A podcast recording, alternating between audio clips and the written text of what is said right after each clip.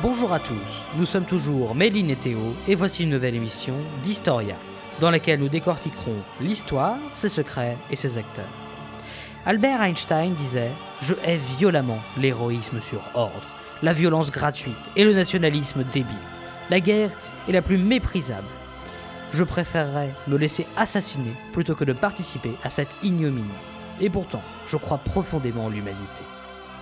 Et aujourd'hui, pardon, dans cet épisode, nous parlerons de Houston Edward Kimmel, ce militaire de la marine impliqué dans l'attaque japonaise de Pearl Harbor, et tenu, est tenu pardon, à tort de responsable de cet échec. Bonjour Méline. Bonjour à tous, bonjour Théo. Husband Edward Kimmel est né le 26 février 1882. Ses parents sont Sibella Lambert Kimmel et le major Manning Marius Kimmel. Il était l'époux de Dorothy Kincaid, sœur de l'amiral Thomas Kincaid. Sa carrière va commencer en 1904. Il est diplômé de l'Académie navale des États-Unis, localisée à Annapolis, la capitale de l'État américain du Maryland. Il a servi lors de l'occupation américaine de Veracruz, au Mexique, en 14. Il est blessé à la suite de cette opération. Il fut sur une courte période assistant du secrétaire adjoint de la marine, un certain Franklin Roosevelt. Après la guerre, il a servi en tant qu'officier à bord de cuirassés, puis à Washington, D.C. et enfin aux Philippines. Durant la période de, 18 de 1926 à 1937, Kimmel a occupé plusieurs postes différents au sein du département de la marine. Il est finalement promu contre-amiral en 1937 et se voit confier en 1939 le commandement de croiseur de la force de combat surtout après que l'amiral James Richardson ait démis de ses fonctions à cause d'un désaccord avec le haut commandement de la marine. Il est du coup à cette occasion gradé vice-amiral et nommé commandant de la flotte du Pacifique. La base de la flotte a été déplacée. De San Diego en Californie, elle est désormais à Pearl Harbor, l'actuel Hawaï. Autrement dit, il est nommé commandant en chef des États-Unis. Kimmel a été gradé amiral pour correspondre à son poste. Il écrit, le 18 février 1941, une lettre au chef des opérations navales, l'amiral Harold Rainsford Stark. Je pense qu'une attaque surprise, sous-marine, sous-marine, aérienne ou combinée, sur Pearl Harbor est une possibilité.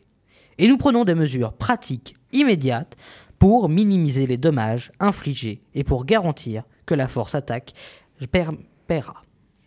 Kimmel souhaite construire une base à Wake Island dans ce but, il envoie une lettre au CNO le 18 avril 1941 afin de lui demander des ressources supplémentaires nécessaires à cette construction. La première garnison de marine permanente est prête à mi-août. Le même mois, une base aérienne fut achevée et mise en service à Midway, où une garnison de marine a été affectée quelque temps après.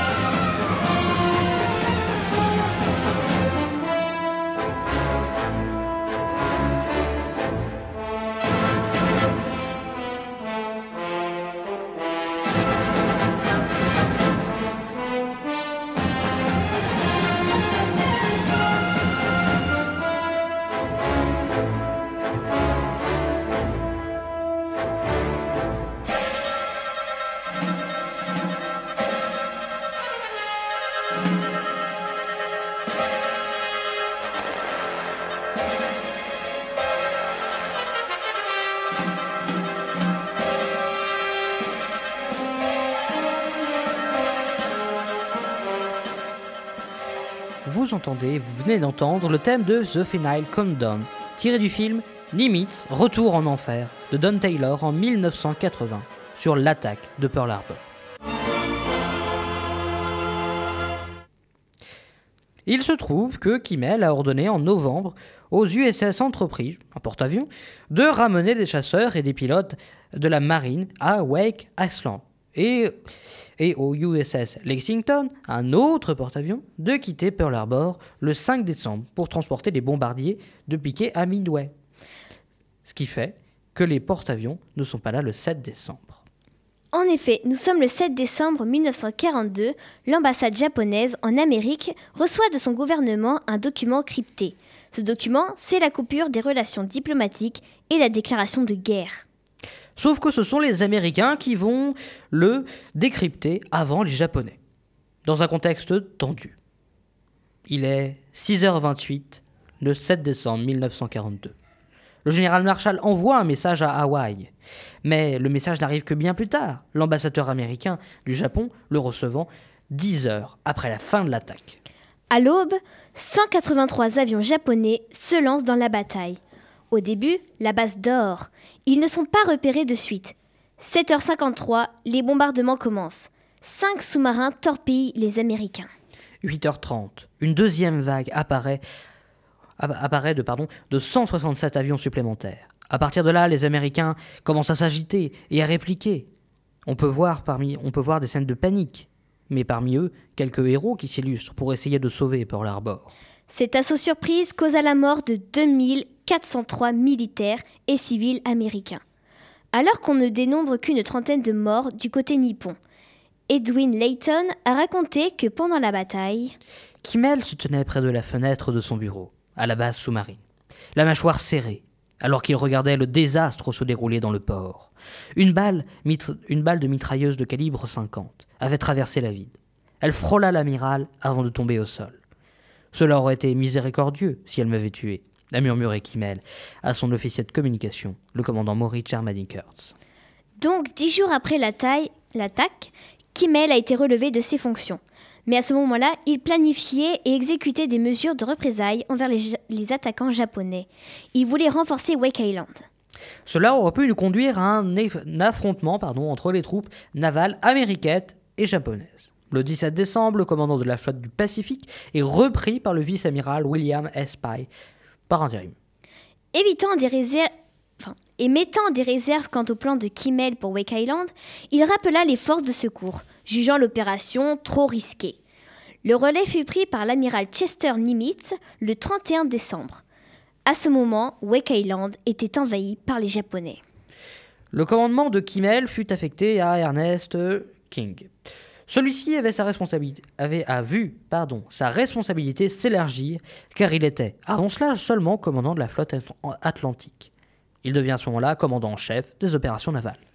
Dans la commission Roberts en 1941, suite à enquête portant sur l'attaque surprise des Japonais, il a été décidé que Kimmel et son homologue de l'armée de terre, le lieutenant-général Walter Short, avaient commis des erreurs de jugement et des manquements à leurs devoirs dans les événements précédant l'attaque.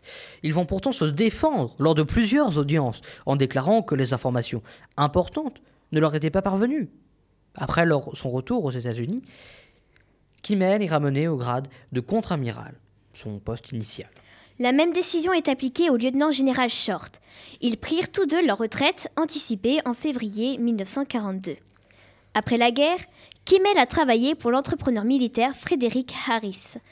À la retraite, Kimmel a vécu à Groton, dans le Connecticut, où il s'est éteint le 14 mai 1968 son successeur à la marine, James Forstall, a ordonné qu'une cour d'enquête soit ouverte sur les faits entourant l'attaque de Pearl Harbor. La cour a commencé à se réunir en juillet 1944 et a tenu session quotidienne jusqu'en octobre 1944, où s'acheva son rapport. Finalement, l'Assemblée disculpa Kimmel, jugeant que, compte tenu des informations dont il, disposait, bah, ses décisions étaient en réalité correctes.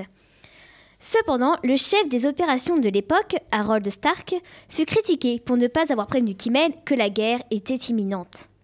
À cause des messages codés japonais, secrets nécessaires dans un contexte de guerre, l'affaire n'a jamais été rendue publique, mais pas avant la fin de la guerre. La Cour a déclaré également que l'armée et la marine avaient tous deux agi en, en inadéquation l'une et l'autre quant à la défense de Pearl Harbor. Aucune information indiquant que des porte-avions japonais allaient attaquer, ainsi que le fait que l'attaque n'avait réussi que grâce à des torpilles aériennes. Forrestal estima que si Kimmel avait eu toutes les informations, bah, il aurait pu faire mieux. Selon les historiens, les Américains n'étaient pas du tout préparés à l'attaque de Pearl Harbor.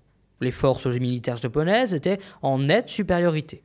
Certains ont conclu que Kimmel et Short avaient été les boucs émissaires de cet échec cuisant aux yeux des États-Unis.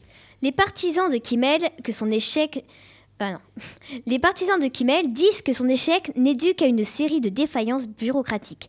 Cependant, les historiens s'accordent également à dire que même si Kimmel avait eu toutes les bonnes informations, les forces américaines s'en seraient tout de même très très mal tirées face aux forces japonaises. Le 25 mai 1999, un vote au Sénat des États-Unis a lieu. La conclusion du vote est qu'à 52 voix contre 47, Kimmel et Short furent disculpés. Et ça a demandé au président qu'ils soient rétablis en leur plein en leur grade normal. Mais le président Clinton n'a pas donné suite à cette, résolution. Finalement, l'attaque de Pearl Harbor aura pour conséquence l'entrée en guerre des États-Unis dans la Seconde Guerre mondiale et fit naître un sentiment anti-japonais aux USA, qui entraîne la création de camps pour les Japonais dont nous avons déjà parlé sur Historia dans l'émission consacrée à la Seconde Guerre mondiale. Eh bien, merci de nous avoir écoutés. De nous avoir écoutés. Vous nous retrouverez dès la semaine prochaine pour découvrir une nouvelle période et de nouveaux acteurs. Je dis des bêtises en plus. C'est les vacances. Nous nous retrouverons euh, en janvier. Et comme Charles de Gaulle le disait également, la guerre, c'est comme la chasse. Sauf qu'à la guerre, les lapins y tirent. Allez, on vous laisse revenir tranquillement sur la bonne ligne temporelle. À très bientôt.